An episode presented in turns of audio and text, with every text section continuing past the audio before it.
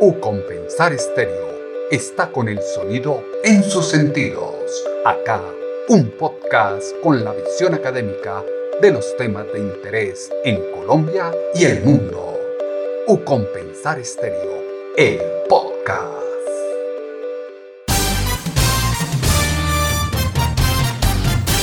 Aquí comienza Conexión RRUC, el informativo de la red de radio universitaria de Colombia, para estar al día con todos los hechos y acontecimientos de nuestra red.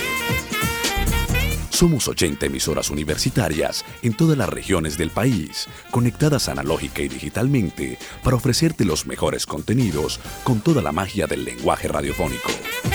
Conexión RRUC, los hechos, los testimonios y los personajes presentados en un completo panorama noticioso. Una producción de la Red de Radio Universitaria de Colombia. Iniciamos.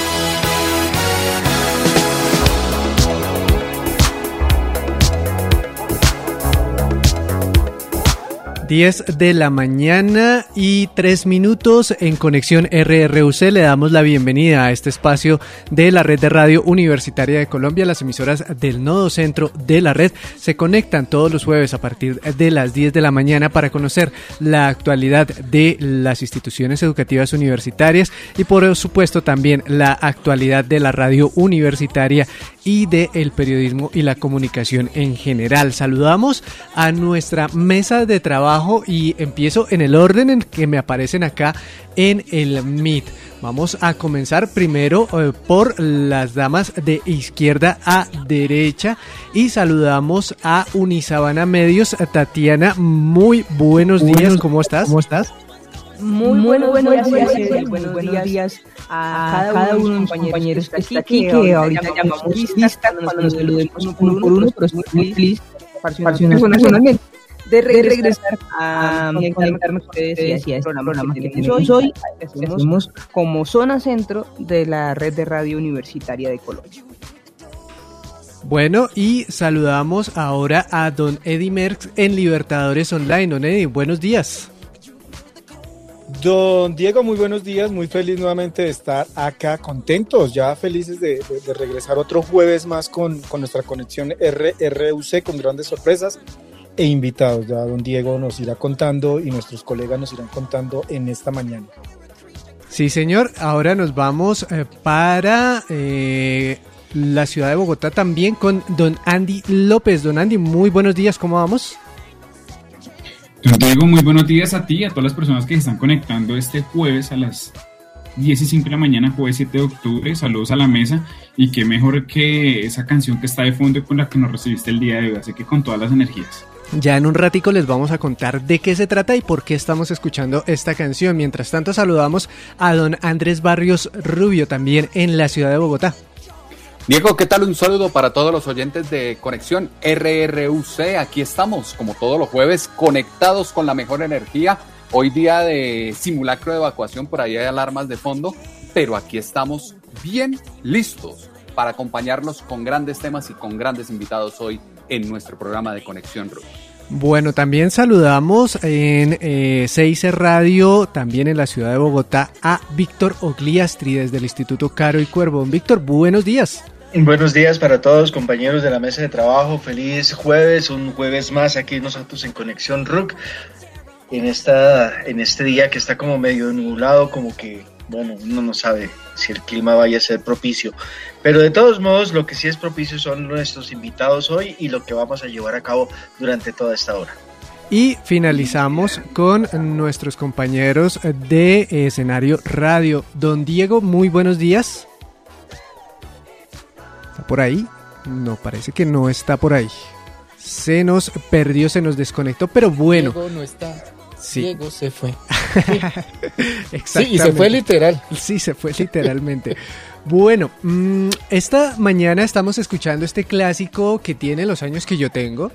Es eh, una canción que fue, eh, bueno, mm, publicada en eh, el álbum del mismo nombre de 1982, eh, compuesta por Rod Temperton y producida nada más y nada menos que por Quincy Jones, el rey Midas detrás del sello Motown Records durante los años 70 y parte de los años 80 en Estados Unidos que le dio eh, un gran auge a la música del rhythm and blues y por supuesto también a la música afroamericana. Estamos hablando de Thriller, esta canción de Michael Jackson bastante famosa por dos razones.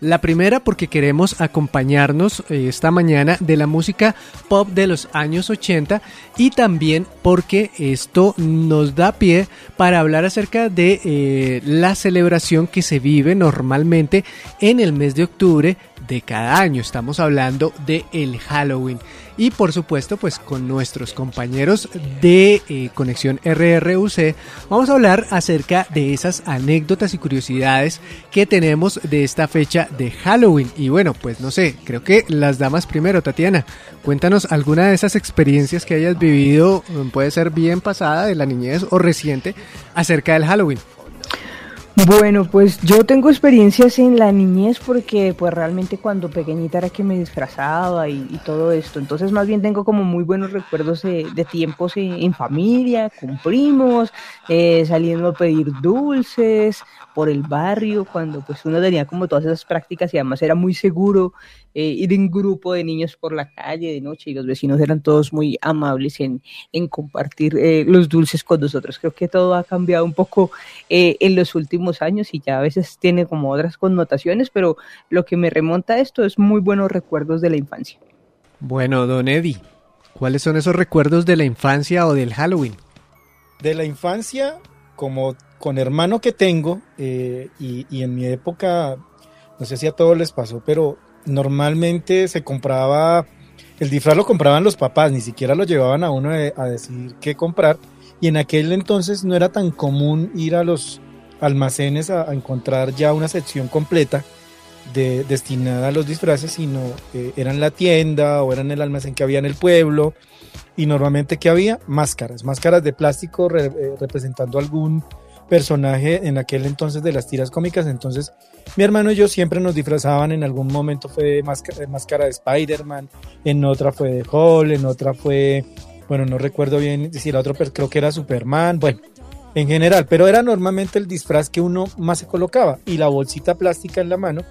Y salíamos los cuatro con mis papás a dar la vuelta al parque de la ciudad o del pueblo, en este caso, y allá era lo, lo, lo, que hacíamos. Hoy en día, hoy en día, es diferente porque pues salvo el 2020, no sé cómo va a pasar este 2021, eh, normalmente salimos con, con, nuestros hijos, así estén grandes, salimos los cuatro y pues ya ellos se disfrazan con esos atuendos que hoy en día ya no son comprados, sino que en, casa ellos arman y salimos a, a, pedir dulces aún todavía con ellos. Creo que eso es como ese contraste, lo que vive uno como hijo y ahora lo que vive uno como padre. Bueno, y la pregunta también se la trasladamos a el señor Andy López. Diego, mm, me uno, tengo más recuerdos de cuando era niño. Eh, número uno, no me gusta el dulce. Entonces yo lo, yo lo hacía más como hobby por ver a, los niños, los disfraces que pasaban en las calles, pero yo lo que recolectaba se lo daba a mis primos o a mis amigos como tal. Era esa parte y tengo un disfraz pendiente que algún día lo quiero hacer y es disfrazarme de gordito. Me quiero disfrazar de gordito es un, algo que tengo pendiente en mi checklist de personal para realizar en algún Halloween. Y de cosa que otros ya tenemos, eh, perdón, digo, cosa que otros ya tenemos de disfraz hace mucho tiempo, ¿no? Estar de gordito. Ah, sí. Sí. Ah, bueno. No, yo la, pregunta que iba a hacer es que si su merced estaba haciendo curso por aquello de la cuarentena, del sedentarismo, del estar en casa. Si ya le faltaba un poquito. No, yo siempre tenía una contextura delgada. Igual a la mía. Siempre soy como, exacto, entonces siempre creo como, no sé, como las personas que, que son gorditas para mí son un hit. Tienen mucha energía, tienen mucha actitud, tienen de todo. A mí, me parece que es genial, entonces no sé, esa como de verme así gordito, chonchito, me, me encantaría, es como un disfraz que tengo pendiente. Bueno, también a don Andrés le preguntamos esos recuerdos que lo llevan a uno a esta época de octubre de Halloween, ¿cuáles son? Eh, yo diría que recuerdos son más bien cercanos ahora con mi hijo en, todos estos temas de, de, acompañarlos, como decía él, Eddie, en el disfraz, en el eh, empezar uno inicialmente a seleccionarlo, después ellos a tomar la iniciativa y al ir casa por casa en los conjuntos pidiendo dulces y, y poniendo uno la cara de pastel también en esa, en esa solicitud. Y de otro lado, para mí más fuerte el 31 de octubre es que casi siempre me coge armando Navidad. Entonces eso es como empate del que llega a pedir los dulces y le dice uno, llegó tarde, aquí ya estamos en diciembre. Uy, no, Uy, no, no, no, no, dejen no, ser a noviembre. O sea, dejen, sí, dejen a noviembre, pero octubre no. Sí, sí, sí, esperen, aguanta. Como el dicen... 31 por la noche esa es la tarea, armar Navidad. Como dicen el... No, sí, sí, no, no lo puedo creer. Sí, sí, sí. Eh, pero bueno. es, es, es, decisión suya, Andrés, o hay una decisión matriarcal en este caso? Eh, no, esa, esa fue una corriente que, que fui imprimiendo yo en, el, en, la casa y ya me, la, ya me la secundan todos. No, es que lo sentí como, si no, no, no, es una decisión propia, no, aquí nadie no, no, me presiona. No, nadie. no, no, no, ya, sí, eso, es, es, eso fue a mutuo propio, eso inició en la infancia, que yo arrancaba armando el primero de diciembre, después lo fui corriendo para los últimos días de noviembre, después a mediados, después a principios y ya voy ahí en octubre. Pero o sea, Andrés es el influencer de su casa, lo que sí. él diga, ya, ya para el próximo año lo empieza a mediados de octubre y así. No, no, no, no, no, no, no, no el 31 está bien, porque, le, le porque aquí cuña. me pelean para, para decorar Halloween y después sí ya armamos el resto. Falta la cuña, ojalá, falta la cuña de Andrés. Andrés. Desde el 31 se vive diciembre. Ajá, claro. El 31 de octubre. Ojalá no sea como algunas personas que dejan la Navidad de los años anteriores ahí colgada. No, no, no. No, no, no créanme, en mi barrio sí se ve eso. Se desarma. Ah, sí, Día de Reyes, ¿no? Sí, sí, sí, el 6 de enero se desarma y, y, hasta ahí, pero la Navidad para mí empieza el 8 de diciembre, no antes. Bueno, Día, día de la Virgen, ¿no? De la Inmaculada Concepción, creo que es. Sí, sí, sí, sí, exactamente. Bueno, don Víctor, nos falta por preguntarle a su merced. No, pues recuerdos de, de eso sí, lo que decía Eddie, las máscaras, que era como lo habitual y me acuerdo también que en ese entonces en el teatro que hoy en día se llama Jorge Eliezer Gaitán en Bogotá, que antes era el Teatro Colombia, eh, los esos días de, de, Halloween, la última semana que se coincidía, entonces hacían unos matinales especiales en ese teatro a las 11 de la mañana, presentaban, proyectaban una película, luego había una función con un mago y que el mejor, la mejor máscara era la que se llevaba el premio. Eso era en ese entonces y eso eh, es más o menos lo que me acuerdo. de hoy en día, pues ahí más o menos salir, cuando mi hijo estaba más, cuando estaba pequeño, pues eh, obviamente a recoger los dulces, pero ya el hombre pues anda en otro cuento, ya sus fiestas son de otro tipo. Y a esas fiestas no nos invitan a los papás. Bueno, entonces eh, 10 de la mañana, 14 y minutos. se pelea para ir, ¿o no, Víctor? Uh, claro que sí. Sí, señor, esos disfraces que uno encuentra por allá, señores. Uh -huh, exactamente, 10, 15 cambia el reloj en conexión RRUC y pues bueno, durante todo este mes de octubre vamos a estar escuchando precisamente estas historias de Halloween porque pues bueno, este mes está dedicado a eso. En alguno de estos eh, próximos programas vamos a hablar acerca de esas leyendas de fantasmas, de espantos, de la época colonial, de la época precolombina, que eh, alguno de nosotros recuerda, sobre todo aquí en el altiplano cundiboyacense, que son bastante comunes y algunos mitos que eh, se traen a colación precisamente por esta época. 10-15 y pues bueno, don Víctor, usted nos tenía para esta mañana eh, un invitado, eh, por favor cuéntenos de quién se trata mientras logramos la conexión con él. Claro, sí, le es la importancia también, porque definitivamente uno estaba muy preocupado en estos días, no en estos días, no, es que esto se ha acrecentado en estos días. Definitivamente lo que es la deserción escolar, la deserción universitaria, pues es muy masiva en América Latina. En los últimos años, pues las cifras uno las ha escuchado, uno las ha leído y se da cuenta que eso va en aumento, pero desafortunadamente por la pandemia, el año anterior esto se disparó aún más estas cifras y es como también se está hablando de ese cierre masivo de escuelas desde marzo de 2020 que afectó a aproximadamente unos 105 millones de estudiantes en, América Latina y e, se interrumpieron los estudios y los programas de comidas escolares para 80 millones de estudiantes. Es unas cifras tremendas, unas cifras que dan cuenta también de esas diferencias tan marcadas que hay con otros continentes eh, con respecto a la educación y con respecto a todo lo que se vive en nuestra América Latina. Por eso se hay una reunión en estos días con unas recomendaciones que quieren estar eh, presentando en la cumbre Think 20 o T20 del G20 que se está llevando a cabo o se llevó a cabo entre el 4 y el 6 de octubre, terminó en el día de ayer en Milán. Y esta cumbre, pues en esta oportunidad, en la Fundación Empresarios por la Educación, junto con la Educación para América Latina y el Caribe, Suma y la Comisión Económica para América Latina y el Caribe, el CEPAL, están, presentaron un documento con recomendaciones para el acceso a la educación, para estudiantes migrantes, para desplazados en el contexto de la pandemia, en el COVID-19, los retos, las buenas prácticas para eh, de alguna manera reducir la desigualdad. Todo esto y si tenemos en cuenta y lo trasladamos a nuestro país, pues hay más preguntas que tienen que ver, porque aquí tenemos un problema inmenso con lo que son los migrantes y los desplazados, lo que está sucediendo con el caso de los venezolanos, lo que está sucediendo por la violencia interna. Todo eso seguramente también se presentó dentro de esta cumbre que se llevó a cabo, como decíamos, en Milán, Italia. Muy bien, muchas gracias Víctor. Pues ya tenemos con nosotros a Diego Sánchez de la Fundación de Empresarios por la Educación y le damos la bienvenida aquí en Conexión RRUC. Hola a todos, a toda la mesa de trabajo, ¿cómo están? Un gusto estar acá. Muy bien, muchas gracias Diego. Y bueno, queremos conocer de esto que nos estaba comentando Víctor y de esta participación en este foro y estas recomendaciones con las que ustedes pues se presentaron allí. ¿Cómo es este panorama y qué recomendaciones estaban en, este documento pues referente a, cómo debemos un poco tratar o trabajar de aquí en adelante estas problemáticas de deserción escolar? Como, como mencionó Víctor hace un momento, pues es un fenómeno que a Colombia no, Colombia no es ajena a este fenómeno.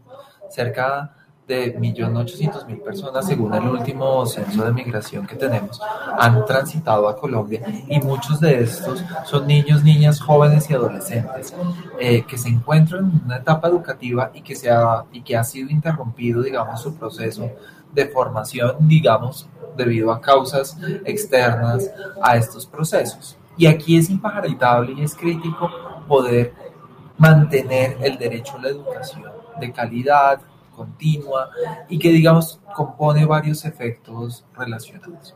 Es desde ahí, digamos, que este año en la conferencia del Think 20 o el encuentro del, del grupo de 20 países, eh, tuvieron como ocasión pensarse con tanques de pensamiento con centros de pensamiento a nivel global, cuáles son las recomendaciones en esta materia que tiene que ver con un fenómeno mucho más global que por supuesto a Colombia nos afecta directamente, pero que es un fenómeno eh, que está pasando en Siria, que está pasando en, todos sabemos lo que está pasando en Afganistán recientemente, entonces es un fenómeno que también tiene que ver con una necesidad internacional y por supuesto nacional que nos afecta. Es desde ahí donde hemos identificado eh, en alianza con la CEPAL y con el tanque de pensamiento de Suma para América Latina y Empresarios por la Educación, cinco recomendaciones fundamentales eh, para tener estos elementos. La primera tiene que ver con reducir o eliminar estas brechas de educación. Muchos de los migrantes tienen títulos, eh, tienen, digamos, eh, cursos o educación que tuvieron en otros lados. Las convalidaciones son fundamentales, pero también a veces yo soy un niño o una niña de décimo u once.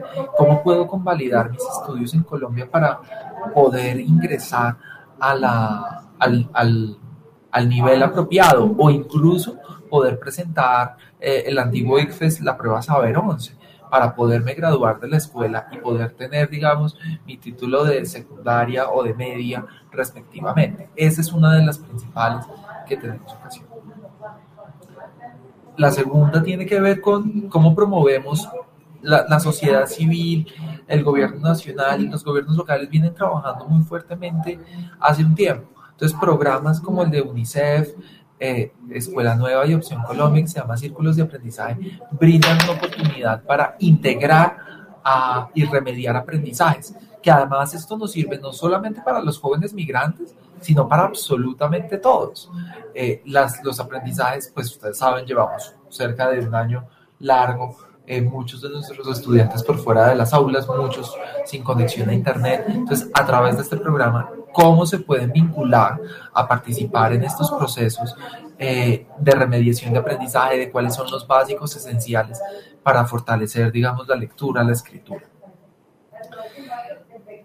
Y hay un reto que no es menor y es que no todos llegamos o los migrantes que llegan a los países no tienen necesariamente un marco normativo y legal que los garantice. En Colombia nosotros tenemos el permiso especial de permanencia, que si bien no es una visa, pues es un permiso que me da la oportunidad y de carácter temporal para yo participar está, eh, o estar, digamos, en, en, Colombia. Y eso también es importante porque recordemos que los niños no están solos, los niños llegan con sus familias, eh, están, digamos, en un marco eh, alrededor social y si la familia no los puede apoyar económica o socialmente, pues tienen unos van a tener unos rezagos muchos más marcados. Muchos seguramente pueden abandonar la escuela debido a trabajar. En Chile, por ejemplo, también hicieron la visa temporaria específicamente para niños y niñas. Entonces, aquí es otro de los puntos que hemos tratado y que yo quiero destacar el avance en el marco legal para Colombia en esta incorporación y que para los niños y niñas también funciona este marco legal.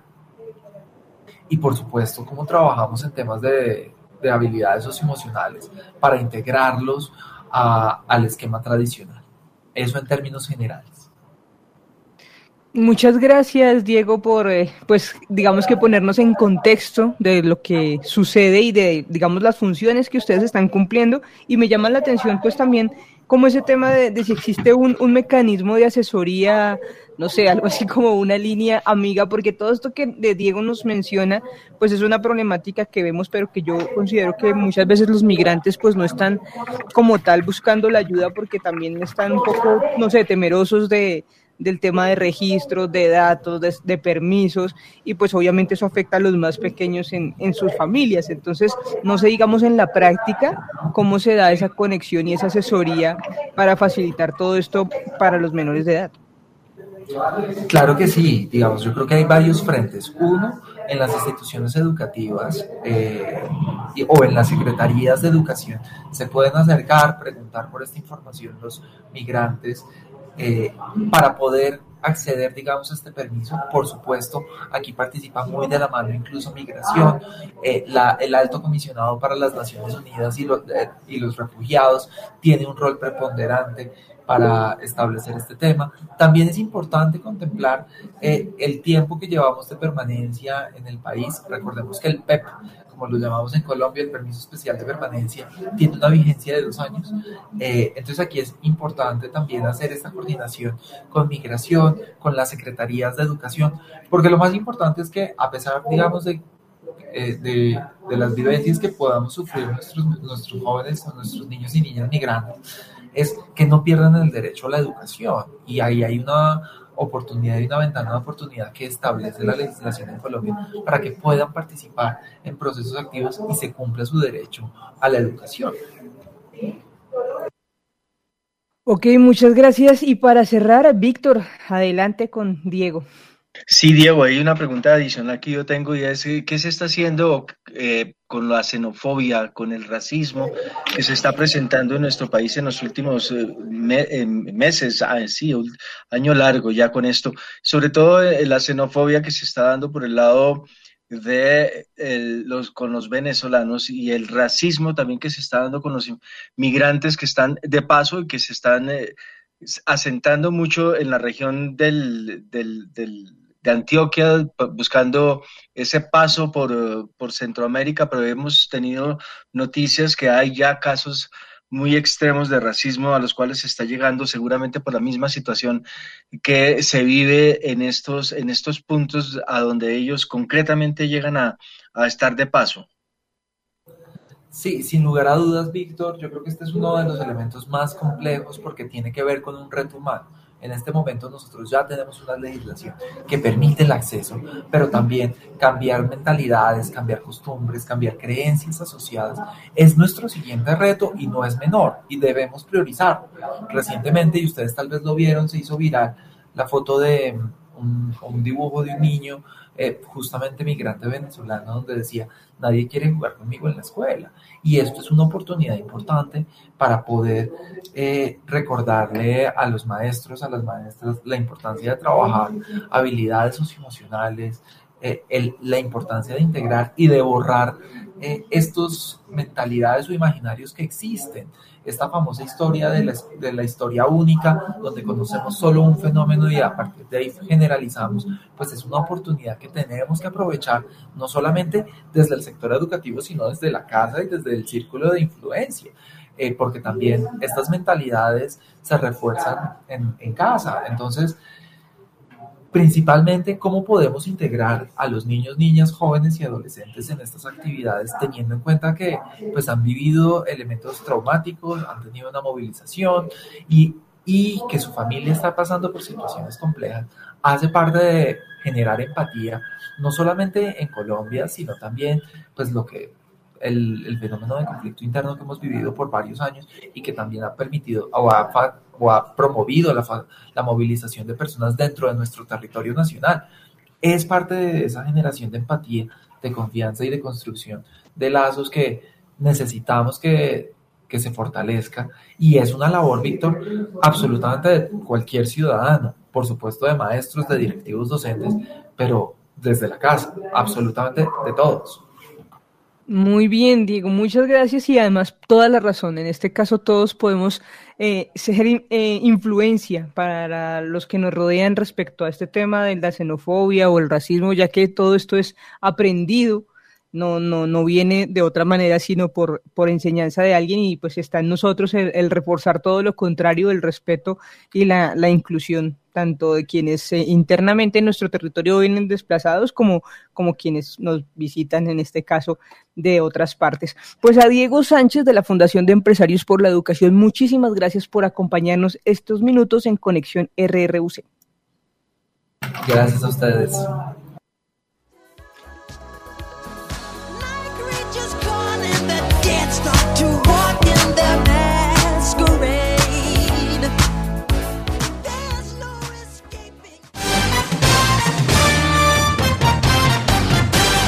Aquí están las noticias en Conexión RRUC.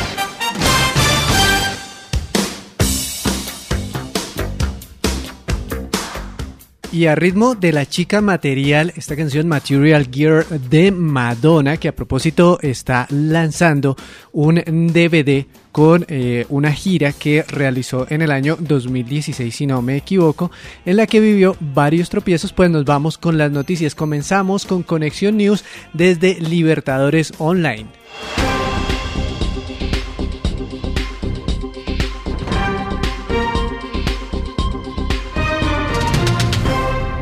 Bienvenidos a Conexión News. Aquí te contamos las noticias más relevantes de nuestras instituciones. El voluntariado de la Fundación Universitaria Los Libertadores los invita a participar en la Escuela para la Vida del Centro de Atención al Migrante, todos los lunes y jueves de octubre y noviembre de 10 de la mañana a 12 del mediodía donde se realizarán talleres lúdico-pedagógicos enfocados en el modelo de habilidades para la vida. Para mayor información, escribir el correo voluntario libertadores.edu.co. El Centro de Permanencia y Graduación Oportuna PIGO los invita a participar en el taller de inteligencia financiera denominado Ejecutando mi presupuesto, en el que se resalta la importancia de controlar los gastos que sean innecesarios, desarrollar estrategias de ahorro y consumo y buscar nuevos medios de generación de dinero que no impliquen trabajar más. El taller se realizará hoy 7 de octubre a partir de las 5 de la tarde. Para mayor información escribe al correo pigo@libertadores.edu.co. Soy Sofía Vidueñez y es eso fue todo en Conexión RRUC. Y continuamos también con más noticias a esta hora de la mañana que vienen desde el sur del país.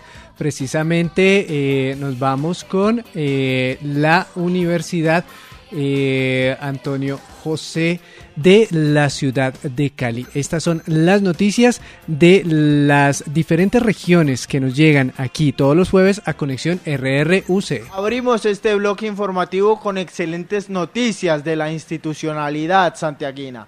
El pasado jueves 30 de septiembre la Universidad Santiago de Cali obtuvo nuevamente su acreditación de alta calidad. Esta tarea estuvo a cargo de la Junta Directiva en cabeza del rector Carlos Andrés Pérez Galindo, que se refirió a este importante hecho. Sí, estamos muy contentos. Acabamos de recibir la acreditación institucional. Hay dos grandes momentos que tienen todas las universidades del país. El primero es su fundación y el segundo cuando reciben la máxima distinción que da el Estado colombiano a una universidad. Acabamos de tenerla, nos ha llegado esta semana y estamos muy complacidos. Toda la comunidad santiaguina, sus egresados, sus estudiantes, sus profesores. Esto lo que es el reflejo, un reconocimiento a todo el proceso de calidad en la formación, a la extensión, al posicionamiento que tienen nuestros egresados. Enhorabuena para la comunidad santiaguina. El pasado martes 5 de octubre la Facultad de Derecho de la Universidad Santiago de Cali desarrolló de manera virtual una conferencia acerca de argumentación jurídica. Hablamos con Diego León Gómez, docente de la facultad, que nos contó acerca de la resolución de problemas a través de cuatro paradigmas. Bueno, lo que hicimos el pasado 5 de octubre, en la conferencia de Derecho y Argumentación, fue precisamente mostrar un problema central en el derecho, que es el de resolver problemas prácticos a través de diferentes tipos de paradigmas en el derecho, como el derecho positivo, el derecho natural, el realismo jurídico, y un cuarto paradigma, que es el del derecho como argumentación, que nos plantea la idea a través de ciertas herramientas eh, de eh, la lógica argumentativa, cómo resolver problemas prácticos a todo aquel que está en la experiencia jurídica. Esta conferencia se dictó especialmente para los estudiantes que quieren ser abogados o jueces a futuro, para que tengan una idea clara de una argumentación óptima a la hora de encarar un juicio. Y en otras noticias, la primera semana de noviembre, exactamente del 2 al 5, Bienestar Universitario y la Facultad de Ingeniería realizarán una campaña de conciencia ambiental llamada Ponte las pilas por el medio ambiente, con el fin de crear una cultura en pro del medio ambiente desde el alma mater santiaguina. El ingeniero líder de esta campaña, Juan Felipe Rojas, explicó cómo se desarrollará esta dinámica. Te invitamos a participar en el evento Fila de Baterías Recicladas más larga del mundo. Un espacio para que conozcas sobre baterías, cómo darles un buen uso, almacenarlas y disponer al final de su vida útil. Recuerda que la fila se formará el viernes 5 de noviembre desde las 10 de la mañana hasta las 4 de la tarde. Igualmente podrás entregar tus baterías en la semana ambiental desde el lunes 2 de noviembre hasta el día del evento. Ponte las pilas con el medio ambiente, trae tus baterías que estén en desuso y juntos formemos la fila de baterías más larga del mundo. Informó Rodrigo Ruiz y Mateo Fernández. Ahí teníamos las noticias de la Universidad Santiago de Cali en el sur del país y continuamos en esa región con ahora sí la Universidad Antonio José Camacho. Para Conexión RUC, desde Radio Unia JC les contamos que en el Valle del Cauca, el miocable de la Comuna 20 se está dando inicio a la prueba piloto del proyecto de embellecimiento a partir de las huertas. La iniciativa la lidera la Fundación Fundaec, articulado con la Fundación Careal. El proyecto busca que las personas ganen conciencia sobre la producción sana de alimentos y para el año 2022 se espera generar impacto a gran escala, construyendo 40 camas para sembrar en los barrios del Valle del Cauca. Dentro de esta idea se espera poder contar con la ayuda de los habitantes de cada sector por medio de un pago de jornales para cuidar la siembra y su cosecha. En la Universidad Antonio José Camacho de la ciudad de Santiago de Cali se ha generado un evento por parte de la Facultad de Educación a Distancia y Virtual, que consiste en premiar a los docentes innovadores que generen el uso de las TIC durante sus clases. El concurso se llama Llegó el profe enchufado y para participar solo deben ingresar a la página www.uniajc.edu.co para ver los términos y condiciones. En el Valle del Cauca se están abriendo los grupos de preparación para la Acción Social Paz de la Fundación para la Aplicación y Enseñanza de la Ciencia, FUNDAEC, los cuales buscan formar a los jóvenes del Valle como impulsores de bienestar comunitario por medio del técnico en gestión social comunitaria, que se certificará por medio del Centro Universitario de Bienestar Rural. El currículo PAS consta de 24 textos destinados al desarrollo de las capacidades de los participantes en las áreas de lenguaje, matemáticas, ciencia y procesos de la vida comunitaria. Estas fueron las noticias del Valle del Cauca para Conexión RUC. El invitado en Conexión RRUC.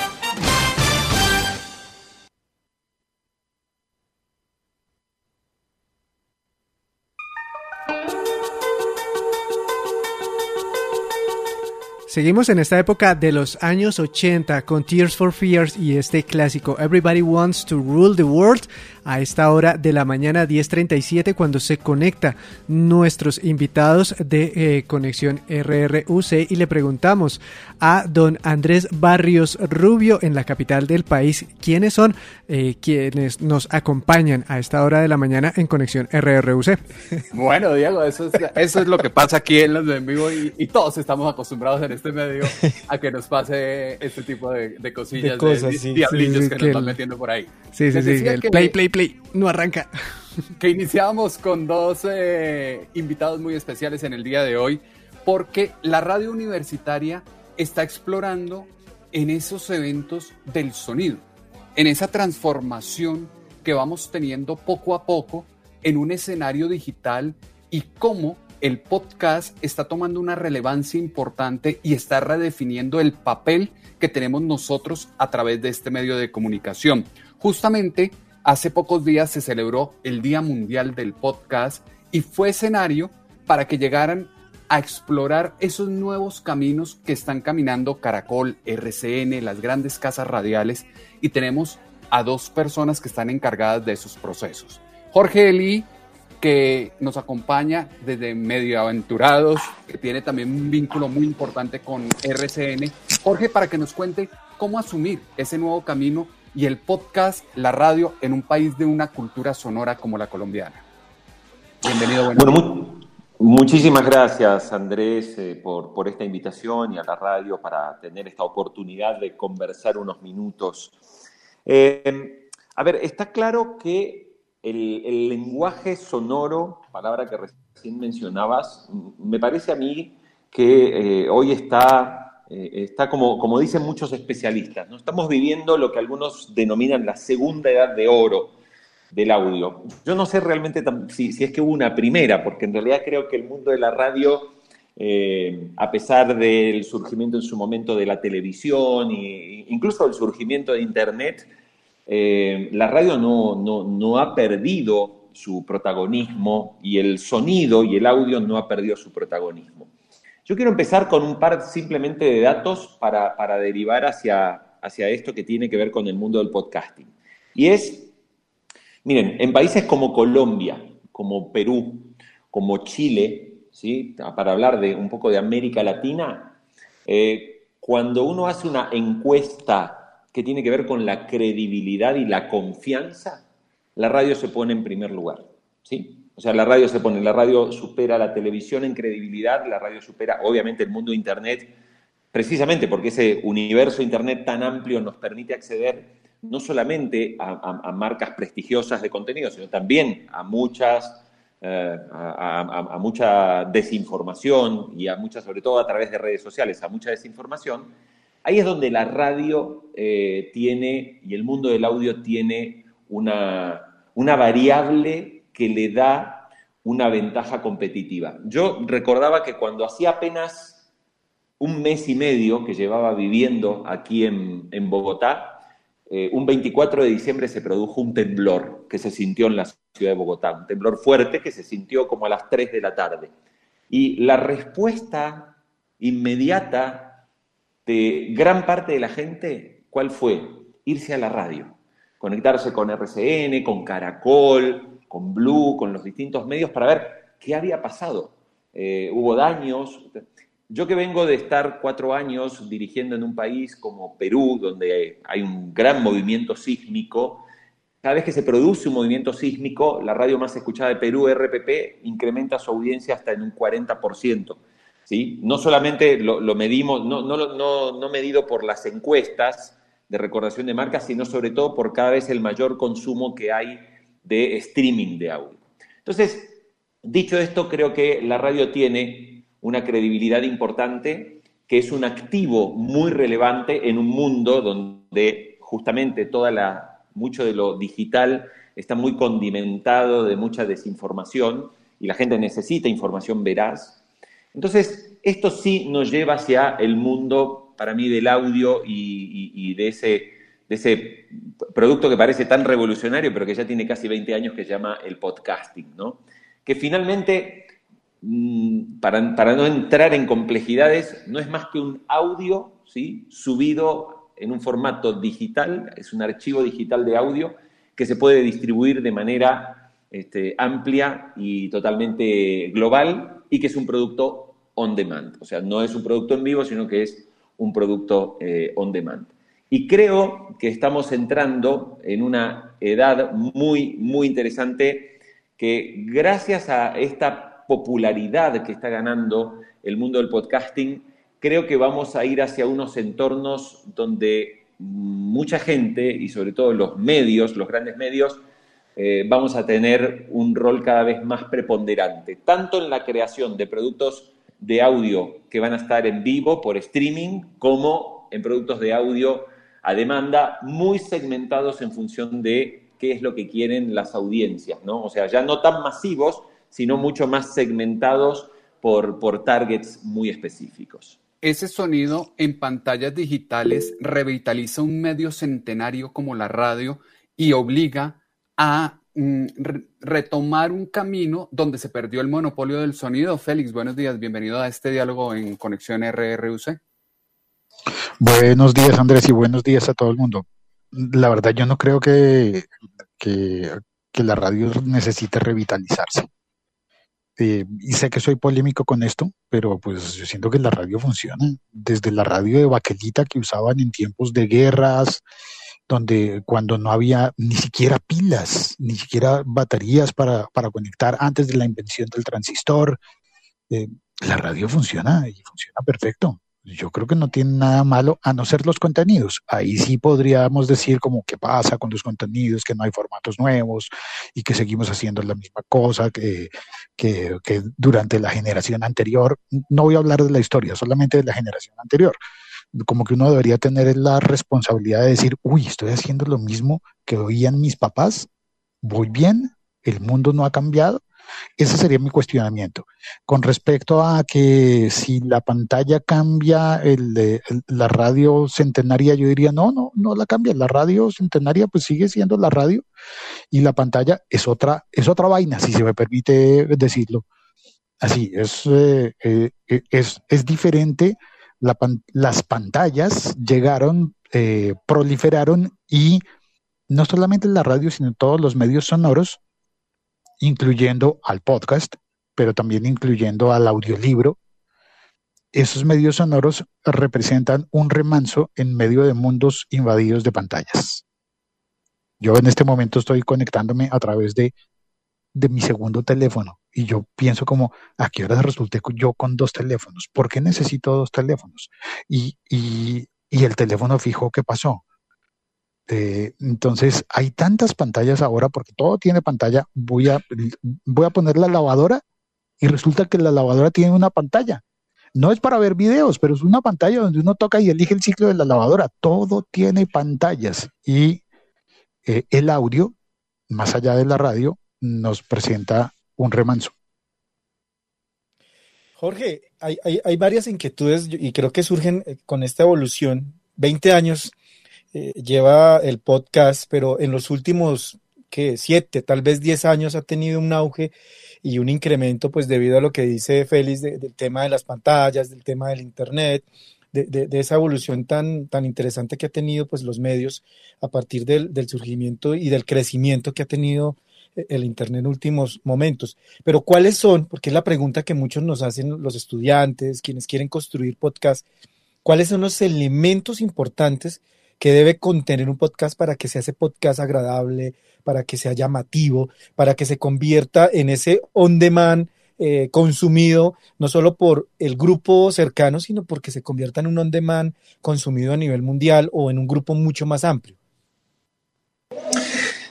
A ver, eh, bueno, primero para, contextualizar a, nuestros oyentes, el, el podcast es verdad que comienza en el 2003 eh, yo les quiero contar que, por ejemplo, yo trabajaba en, España, en la cadena SER, y, recuerdo que allá por el año 2008, 2009, lanzamos 10 canales de podcast. Eh, la gente ni sabía lo que era y de hecho todavía en aquel momento era muy difícil hacerle ver hasta a, los propios eh, conductores cómo estábamos haciendo lo que ahora se llama catch up, es decir, agarrábamos un programa de radio semanal, como el de Iker Jiménez, que era un programa que hablaba de extraterrestres y de no sé qué, se llamaba Milenio 3, lo convertíamos en podcast y era el podcast más escuchado en español. Ahora, si yo les hablo de las métricas de aquel momento, hablar de que el más escuchado en español en aquel momento, yo no recuerdo muy bien, porque estoy hablando ya de hace 11, 12 años, creo que tenía 30.000 reproducciones, o sea, y estábamos hablando que era en aquel momento de, lo más, de lo más descargado que había. El otro era El Larguero, un programa deportivo que sigue hoy en la cadena SER todas las noches, con José Ramón de la Morena, que mucha gente lo que hacía era descargárselo en la computadora en la mañana, porque claro, la gente no llegaba a las 12 de la noche. Entonces, quien se levantaba temprano se ponía a escuchar el mismo programa de la noche anterior, pero a las 7 de la mañana, sobre todo los que seguían mucho la, información deportiva, porque eh, el programa era un programa de primicias y de grandes entrevistas a grandes figuras del fútbol, ¿no? Por ahí pasaron Ronaldo, este, Kaká, pasaban, hablo de Ronaldo, el Ronaldinho, perdón, y también Ronaldo, el, gordo Ronaldo, ¿no? Entonces, yo para, para decirte, a ver, el podcast empieza a popularizarse realmente a partir del año 2015, con un podcast que se llamó Serial y que en Estados Unidos fue la bomba y todo el mundo habló de eso. Y a partir de ese momento empezó a hablarse. Ahora ya respondiendo concretamente a la pregunta, vos decías, ¿qué es lo que tiene que ver? Porque hoy obviamente me pongo un micrófono, digo cuatro, cuatro cosas y digo que me monté un podcast.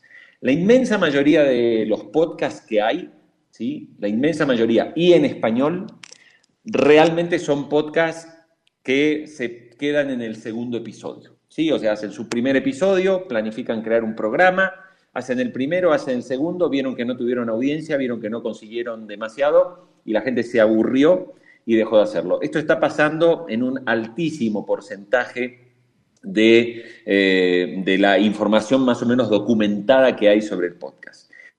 Si uno pasó del segundo programa y decidió hacerlo, la clave es lo que dijo recién eh, Félix la clave son los contenidos. Aquí se trata de mm, producir un contenido y aquí ya no me voy un poquito más allá del mundo podcast. Lo mismo está pasando con la radio. No es que la radio pierda oyentes, es que la radio, las radios que pierden oyentes están haciendo un contenido que no están conectando con sus audiencias. ¿sí? Entonces, con el mundo del podcast creo que pasa exactamente lo mismo. Uno escucha un podcast como Radio Ambulante, que es un podcast de muy buena calidad, de narración periodística, con una gran producción sonora de audio, de muy buena calidad de historias, de narración. Bueno, eso es atractivo escucharlo, pero bueno, también uno se puede meter y encontrar un podcast, o bueno, sé yo, Se Regalan Dudas, otro podcast mexicano en este caso, de mucha calidad, o a Diana Uribe, que tiene un podcast del copón bendito, como dirían los españoles. Claro, hablándonos de historia, esos son productos de muy buena calidad y eso es lo que tiene audiencia. Tiene audiencia, hay un plan de trabajo, hay un plan y una idea concreta de lo que se quiere hacer. Si yo me voy a juntar con dos amigos en una mesa eh, a contar chistes y mañana hablo de tecnología y pasado hablo de política y, y después este, me pongo a hablar, no sé, qué sé yo, de que me gusta la cerveza, bueno, mira, puede ser que haya un grupo de gente que va a ser generalmente tu mamá, la tía, un primo hermano, eh, que te van a escuchar. Ahora, si esto lo querés hacer profesionalmente, si querés realmente, lo primero que vas a tener que definir es qué es lo que tenés para contar, qué es aquello que es importante de lo que vayas a decir que le pueda interesar ¿sí? a una audiencia. No pienses en audiencias masivas, pensá en a quién le querés llegar, qué personas podrían estar interesadas en el contenido que vas a, que vas a elaborar y sobre todo sé secuente y consecuente con lo que vas a hacer. Es decir, secuente es armar tu secuencia de podcast sobre esos contenidos que vas a hacer, investiga, ¿sí? no digas boludeces, perdón, me sale la argentina, no digas boludeces en un micrófono, decí cosas que cuando alguien las escucha diga, che, es interesante lo que dice este tipo. A mí me gusta una cosa que me enseñó un viejo maestro de radio en, la Argentina. Eh, la radio tenía, y en realidad todavía tiene, ¿sí? pero yo creo que mucha, mucha gente que hace radio se ha olvidado de esto. La radio tenía una enorme virtud, y para mí el podcast, ¿sí? tiene que tomar esa gran virtud que tenía la radio, que era la capacidad de generar y de contar algo que vos, al escucharlo, tenga ganas de contárselo a otra persona. A mí me gusta decir que un buen audio y un buen producto de radio o de podcast es que si yo el fin de semana estoy comiendo un asado con amigos, les cuente un dato, un detalle o algo que me quedó y que lo quiero compartir con ellos. Y que si ellos me preguntan, ¿de dónde lo sacaste eso? lo escuché en la radio, lo escuché en un podcast. Es decir, a mí me gusta presumir de conocimientos por cosas que escuché en la radio o que escuché en un podcast. Si logras eso y lo haces bien, te aseguro que con el tiempo vas a conseguir una muy buena audiencia. Un mea culpa que puede tener la academia en este aspecto es que perdimos esa capacidad de explorar la asociación con el sonido y la imaginación de los estudiantes en el desarrollo de las clases de, radio, de las clases de sonido. No sé cómo perciben ustedes a esas nuevas generaciones que se aproximan tanto al podcast como a la radio, Félix. Yo creo mucho en la exploración y en, eh, en aprender. es decir, titubear, así como estoy haciendo en este momento, es algo que no se debería hacer en, eh, un programa de radio. Uno diría como, uy, lo pusieron en, en jaque.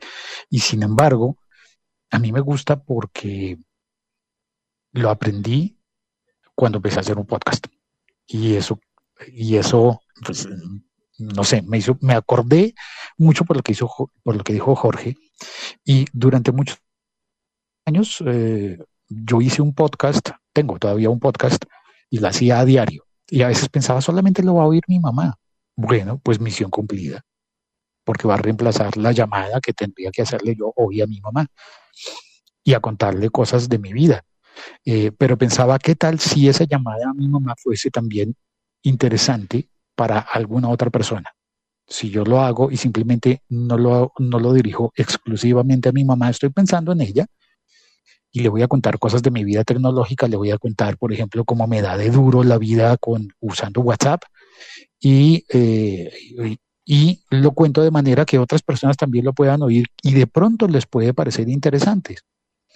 Eh, eso básicamente porque estaba en público, ¿no? Como que tú grabas una llamada, en ese caso, haces un podcast y, y lo grabas y lo pones en público. Entonces cualquier persona puede entrar y oírlo. La sorpresa es que sí entraban más personas a oírlo. Y, no solamente a oírlo en función boyerista, sino a comentarlo. Y en el momento en que empezaban a comentarlo, yo descubría cosas que no sabía que pasaban. Entonces, por ejemplo, descubrí que yo era vulnerable en el momento de hacer un podcast. Me mostraba vulnerable y en eso estaba haciendo algo totalmente distinto de lo que me tocaba hacer como locutor en mi trabajo en un canal de televisión y en una emisora de radio. Eh, rápidamente eh, para, mi carrera, es decir, mucho más temprano tomé la decisión de no hacer más radio y me dediqué a ser locutor en un canal de televisión. Y ahí ocurre otra cosa, y es que te pasan los textos escritos en un papel. Al locutor de radio le toca improvisar. Y le toca, incluso cuando está dudando, aprenderse unas frases de cajón y decirlas. Entonces, todos hemos oído en la radio eso de, así que pendientes, porque en cualquier momento, y frases que, así que pendientes, yo me, pregunto todavía, ¿qué significa así que pendientes? ¿Estamos hablando de aretes que son pendientes? ¿O, o qué significa? ¿Pendientes quiénes? ¿Pendientes nosotros o ustedes? Porque hablamos en plural, ¿Por qué yo, eh, como locutor en una emisora, estoy hablando en plural? Me hago una cantidad de preguntas sobre eso y, un día pensé, como sabes que me voy a dedicar solamente a mi trabajo en la televisión y hacer la experimentación con los podcasts porque estaba descubriendo cosas con los podcasts. Y entonces descubrí que yo era vulnerable, que yo a veces no sabía y que a la gente no le molestaba, que fue lo que me enseñaron siempre en la radio. ¿Cómo se te ocurre dejar un bache? Mm. Y en ese momento, en ese pequeño silencio en el que yo suspiro, descubrí que no estoy perdiendo oyentes, estoy ganando atención, porque me comunico de una manera más humana. Puede que me equivoque, pero es lo que he estado descubriendo. Y en ese sentido, pues volviendo a la, a la pregunta, Andrés, aunque creo que di un rodeo muy largo, yo creo que es que no hemos descubierto los potenciales porque nos hemos estado ocupando en aplicar fórmulas. Y al aplicar fórmulas, terminamos haciendo cosas como el American Top 40, genial para los Estados Unidos y se replicó en todo el mundo. Pero eso es lo mejor que tenemos por decir nosotros. No sé, no lo sé. Claro, estamos en un mundo que cambia a velocidad muy grande, que nos redefine y que está cambiando esas aristas del modelo de negocio de una industria de la radio hacia el sonido, hacia lo que en Chile comienza a generar grupos de audio media que ya lo replican también en Inglaterra, está pasando en España. Iremos camino a, ese, a esa reconfiguración de dejar la palabra radio para potenciarla de audio y conformar esos, esos grupos media. ¿Qué diría Jorge y qué diría Félix? Ya cerrando este diálogo y agradeciéndolos el que nos hayan acompañado en el día de hoy. Comenzamos con Jorge. Eh, bueno, a ver, creo que hay que... Eh, a ver, en, primer lugar quisiera simplemente decir que obviamente estamos viviendo una etapa, y esto lo, he podido recopilar hablando con mucha gente de España, de México, de, distintos países. Estamos en un momento donde todo el tema que tiene que ver con el mundo podcast está viviendo una especie de gran, gran marketing, ¿no? Muchísimo marketing. Y obviamente hay muchas empresas eh, lo dijo el otro día el fundador de, eBooks, una, una empresa, empresa líder en España, digamos, en alojamiento de podcasting. Lo decía el, fundador, Juan Ignacio Solera, dijo, miren, hoy el mundo está hablando de podcasting, no sé qué, porque a las grandes empresas les está interesando que esto se hable. ¿sí? O sea, Spotify, una compañía cuyas acciones están más o menos en 230 dólares, con más de 160 millones de, usuarios, con casi la mitad pagando una suscripción y con millones y millones de dólares invertidos en, desarrollar distintos productos y que todavía en sus balances, en sus balances trimestrales, todavía no está dando ganancia, obviamente eh, hay un gran marketing que yo creo que hay que matizar un poco. Y la matización es Cuidado con el tema de hablar todo el tiempo de que no es el mundo del audio, no sé qué, porque eh, yo estoy viendo que hay gente que está matando a la radio mucho antes eh, de que la radio vaya, mucho antes de que la radio esté, digamos, siquiera en terapia intermedia. Es decir, hoy hay menos gente escuchando radio que hace 20 años, sí, lo hay, claramente, ¿sí? Pero también hay mucha menos gente mirando televisión, ¿sí? ¿Por qué? Porque justamente, como bien decía Félix, estamos en un mundo de pantallas y hasta la lavadora tiene pantalla. ¿sí?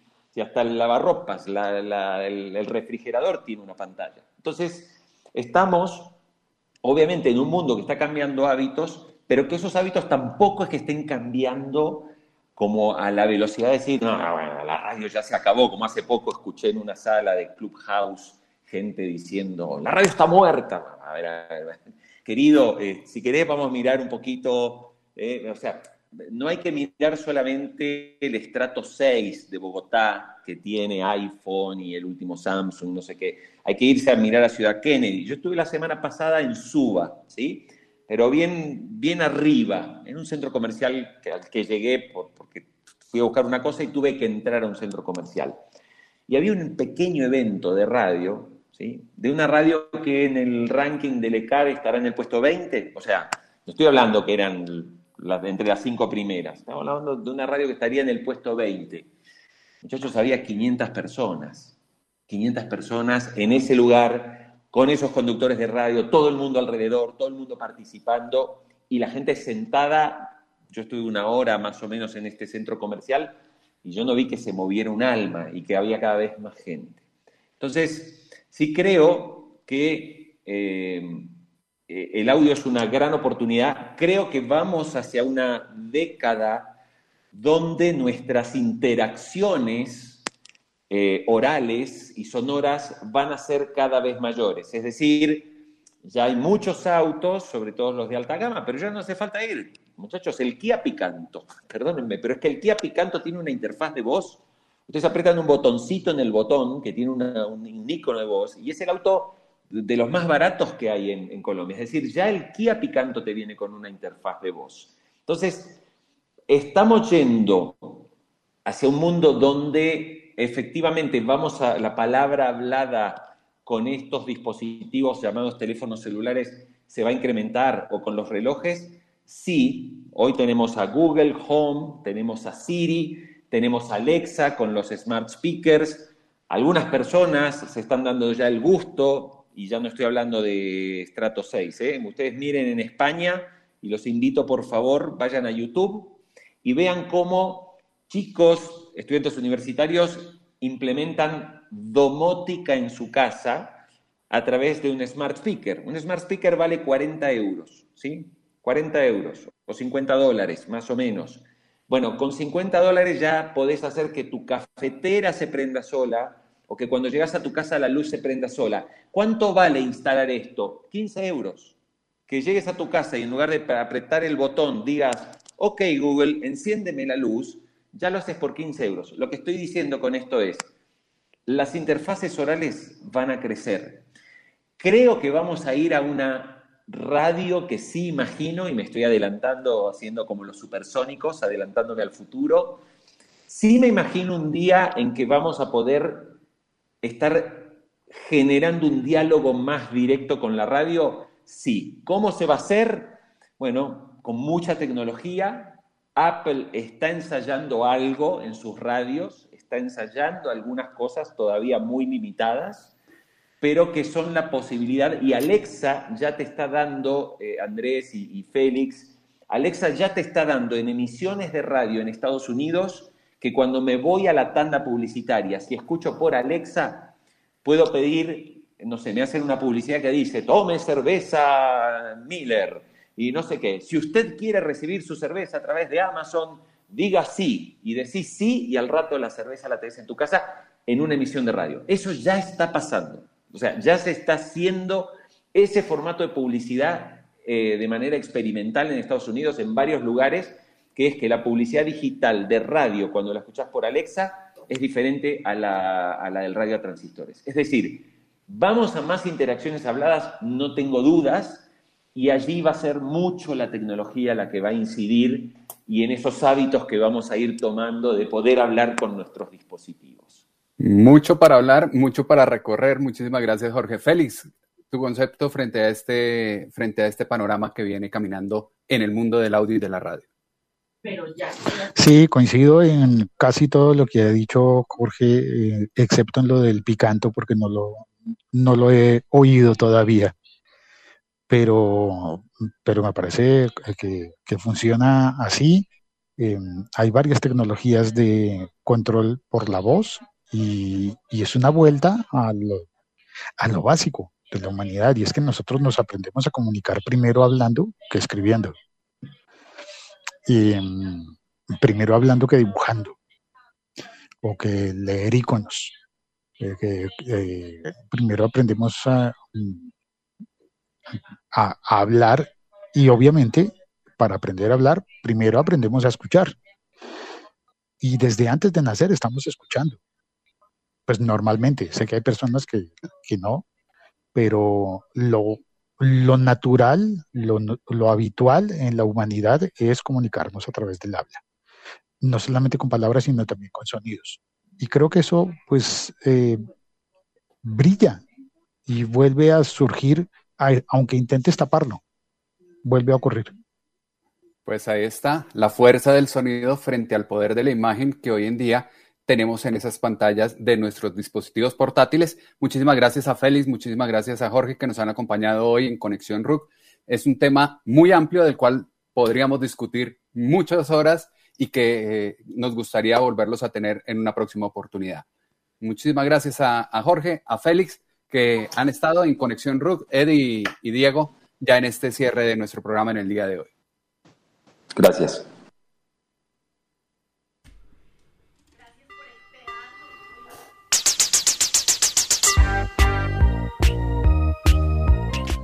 11 de la mañana 6 minutos y con Tainted Love de Soft Cell llegamos al final de esta conexión RRUC. Agradecemos a nuestros invitados que nos han hablado de un tema que es realmente apasionante y a eso yo diría que hay ciertas plataformas que combinan audio y video como YouTube y como Twitch que ya permiten esa interacción que es el eh, logro soñado de la radio en FM y es que haya una interacción directa y un contacto entre la gente que está hablando a través del medio y los oyentes o en este caso los espectadores. Los directos de YouTube con su chat en vivo permiten esa interacción, inclusive también las plataformas de, Facebook como el Facebook Live también lo permiten y pues es una muy importante herramienta que la radio también puede utilizar y optimizar en favor no solamente de eh, esa interacción con eh, los oyentes, sino también explotar eso que eh, en algunos lugares se llama la transmedia.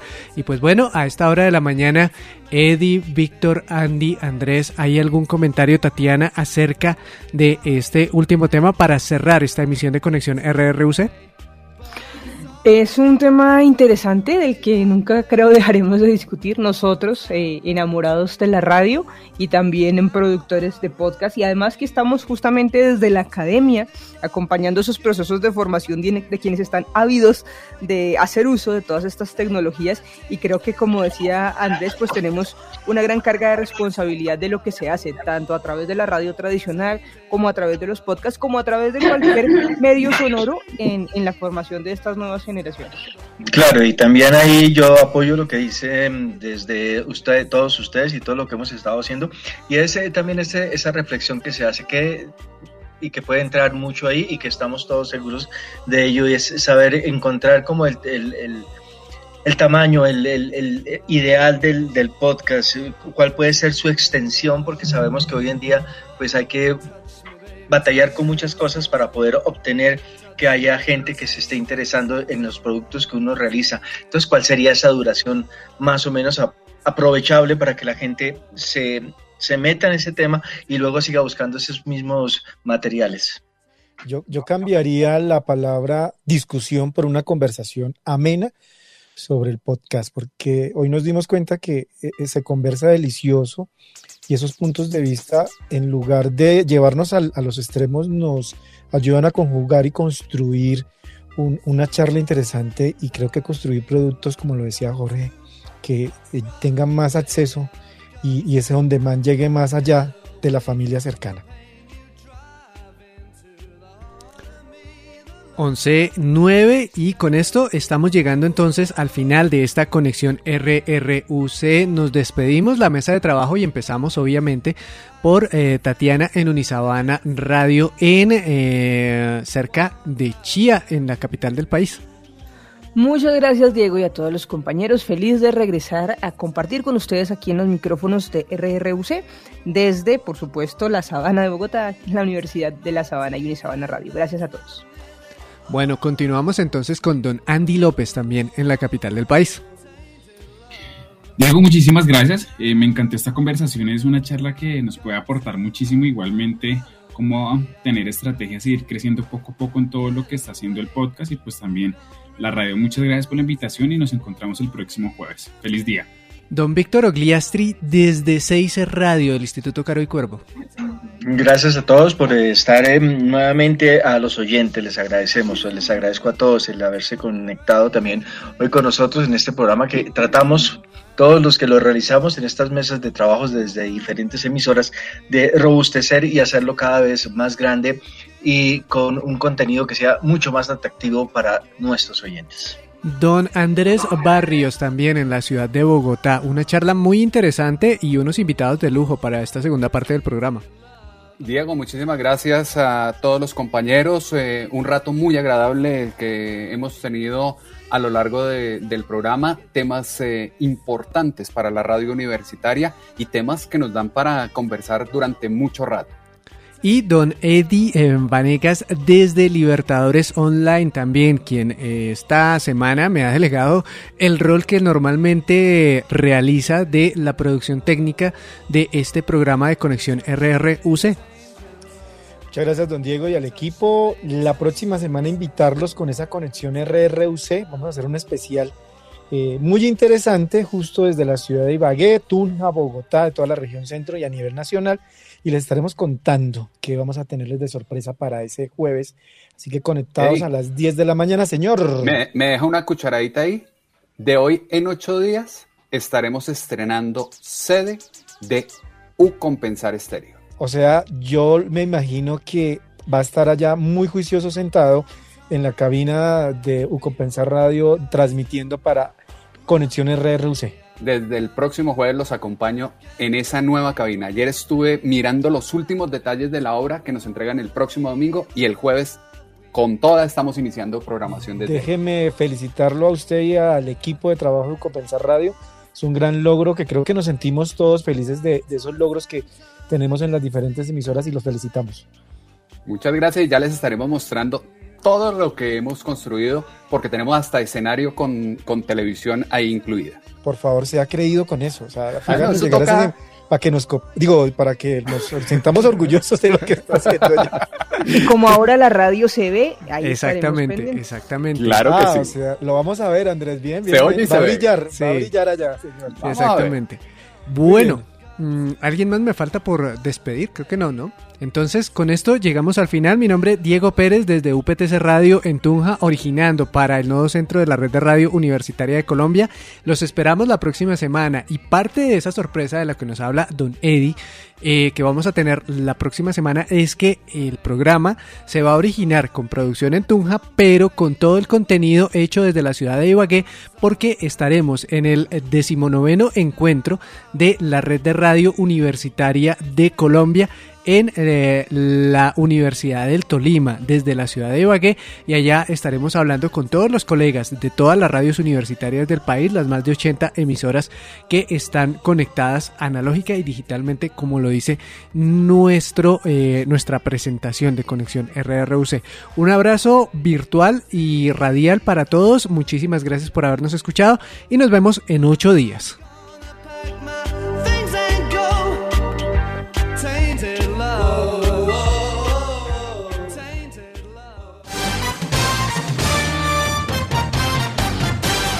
Aquí finaliza Conexión RRUC, el informativo de la red de radio universitaria de Colombia, para estar al día con todos los hechos y acontecimientos de nuestra red.